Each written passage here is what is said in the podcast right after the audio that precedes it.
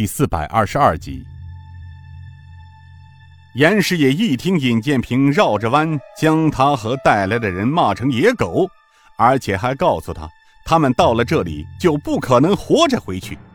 此时，严师爷不由得怒从口中出，恶从胆边生。他拔出手中剑，向尹建平一指：“何家黄口小儿，如此胆大妄为，死到临头了还竟然不知，敢出言不逊！”想要咱们的命，那本师爷先要了你的命。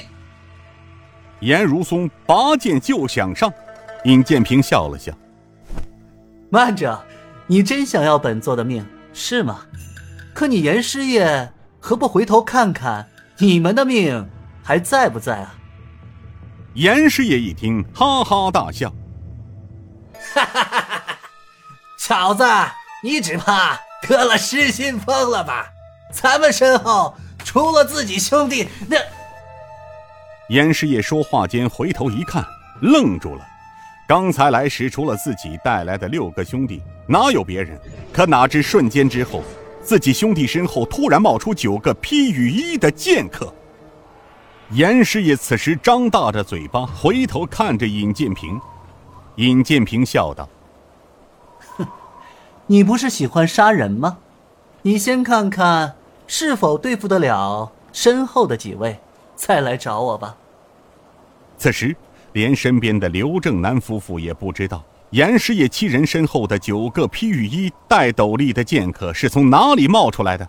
他们是从天而降，还是从地下冒出来的？这真有些让人匪夷所思。刘正南此时有些傻眼，他扭头看着尹建平问道。恩公，他们这是？尹建平知道刘正南为何这么问，于是他笑了笑。刘大叔，他们几位是我的几位哥哥，先和婶子进去吧，这里啊，交给他们料理就可以了。香儿拉着刘三娘道：“婶子，走吧，咱们回后屋去，这里用不着咱们了。”尹建平回头道：“顾大哥，这里。”就由几位哥哥代劳吧。顾东平呵呵一笑：“ 少谷主放心，对付这些阿猫阿狗的，有我们哥几个代劳，少谷主就不用操心了。不过，请问少谷主要留活口吗？”尹建平看了一眼严师爷等人，顾大哥。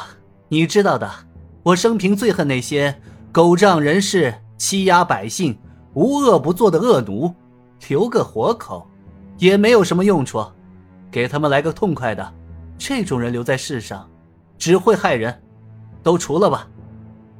尹建平说完，转身道：“走，夏儿，我们回屋去。”尹建平扶起刘正南，大叔，我们先回后屋，这里的事。由他们料理，你就不用操心了。这刘正南做梦也未想到，自己一家三口在两个弟子、三个差役护送下，冲出了严师爷的包围。这一路杀来，两个弟子、三个差役兄弟为了掩护他们一家逃走，相继命丧严师爷之手，自己中了毒镖，逃到这荒郊野外，女儿也命在旦夕不说，还被严师爷带领衙门侍卫追了上来。本想一家拼死荒野，未曾想却在危难之时被这位公子小姐搭救。让他更不可思议的是，那九位身披雨衣、头戴斗笠的剑客是从哪里冒出来的？这让他百思不得其解。正当刘正南惊异的时候，门洞口又出现了四位银衣剑客。只听一人道：“少谷主，雨停了，我们走吗？”哦。高大哥，准备马匹行李，准备上路吧。香儿，告诉雅叔他们，芝儿中了铁砂掌，掌毒已经侵入内脏，赶快先到宛城找一间客栈，备好热水，快去。知道了，我这就去告诉爷爷去。